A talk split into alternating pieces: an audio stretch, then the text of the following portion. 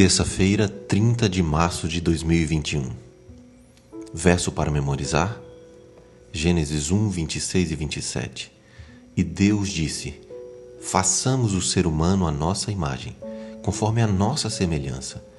Assim Deus criou o ser humano à sua imagem, a imagem de Deus o criou. Homem e mulher os criou. Deus e a humanidade juntos.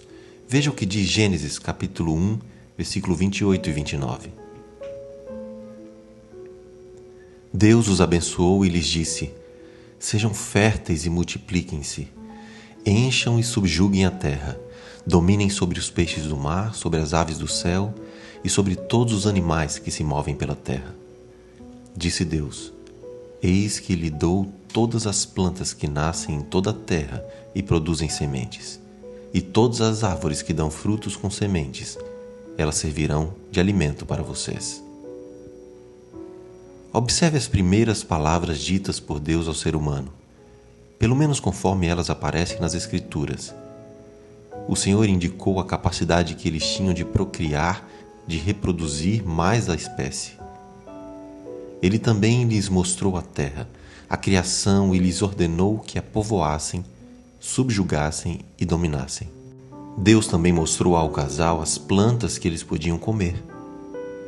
Em resumo, de acordo com a Bíblia, as primeiras palavras de Deus para o homem e a mulher tratavam especificamente da interação e do relacionamento deles com o mundo físico. De acordo com Gênesis 1, 28 e 29, como Deus via o mundo material? O texto sugere que houvesse algo ruim nas coisas materiais em usufruir delas? Quais lições aprendemos com essas cenas iniciais da história humana de como devemos nos relacionar com a própria criação? Além disso, com essas palavras, Deus deu os primeiros passos em direção a um relacionamento com a humanidade. Ele falou com o casal, deu-lhes ordens, disse-lhes o que deviam fazer. Também existia uma responsabilidade implícita nas palavras. Deus pediu que eles tivessem domínio sobre essa maravilhosa criação que ele mesmo havia feito. Gênesis 1:28 declara que Deus abençoou Adão e Eva. O que isso significa? Que tipo de relacionamento isso sugere entre eles e o Criador? Deus se dirigiu a Adão e Eva como seres inteligentes que poderiam responder à sua bondade e entrar em comunhão com Ele.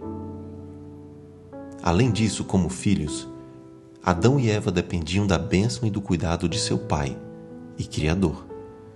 Ele provia tudo o que eles necessitavam. Eles não faziam nada para merecer o que o Senhor lhes concedia. Eram puramente receptores de algo que não mereciam. Quando lemos sobre a criação do homem e da mulher, podemos ver antes do pecado elementos do tipo de relacionamento que Deus deseja que tenhamos com Ele hoje, depois do pecado. Como podemos nos relacionar com Ele, mesmo em nossa condição decaída?